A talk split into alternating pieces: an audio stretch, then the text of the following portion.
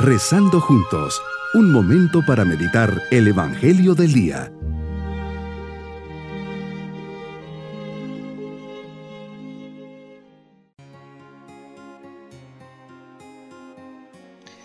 Qué bueno es Dios que nos permite un nuevo día para escuchar su palabra y alimentar nuestro corazón en este día miércoles de la décimo octava semana del tiempo ordinario. Señor, quiero escuchar tu palabra, quiero que me hables en la soledad. Así como hablas con tus discípulos, así quiero hoy escuchar tu voz. Tú Jesús tienes palabras de vida.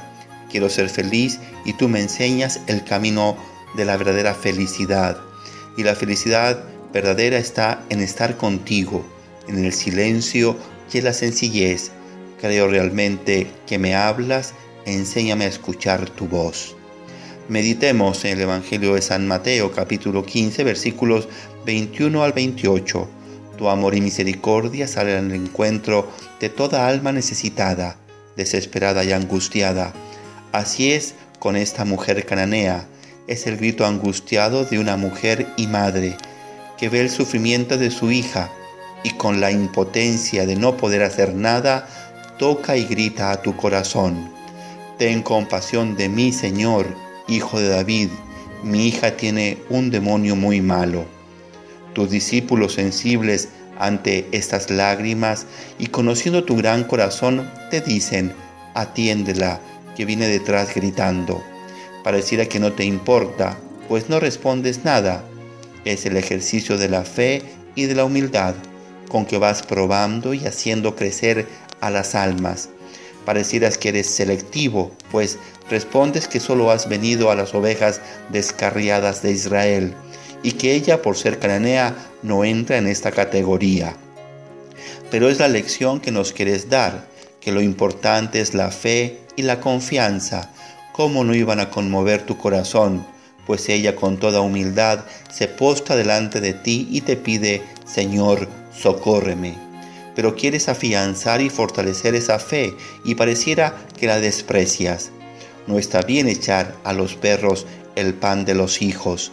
Pero ella piensa en el sufrimiento y aflicción de su hija y no teme en responderte. Tienes razón, Señor, pero también los perros se comen las migajas que caen de la mesa de los amos. La lección ha terminado, Señor. Qué enseñanza para tus discípulos y para mí que muchas veces me siento con derechos adquiridos y casi te obligo a que me atiendas y escuches en el tiempo que yo determino. Yo que por mi arrogancia y soberbia me canso rápido de ser constante en lo que te pido, me invitas a ser constante, perseverante, humilde, con una gran fe. Este es el gran mensaje que me das, Señor. Mujer, qué grande es tu fe, que se cumpla lo que deseas. En ese mismo instante su hija queda curada. Realmente el amor, la confianza y la fe mueven montañas, pero sobre todo mueven tu corazón, Señor, para actuar y abajarse a nuestra necesidad. Hoy, Señor, mi propósito es dirigirme a ti y postrarme con humildad, fe y constancia, sabiendo que tú conoces mis necesidades y sufrimientos. Haré un acto de abandono total a ti, sabiendo que tú tienes el mando sobre todas las situaciones de mi vida. Mis queridos niños, Dios ama a todos por igual.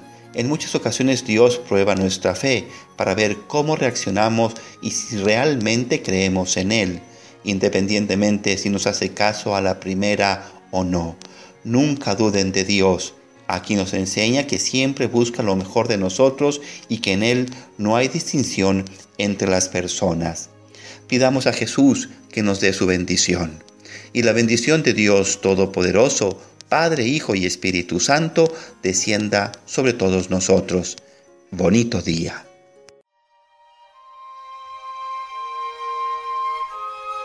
Hemos rezado junto con el Padre Denis Doren, Legionario de Cristo.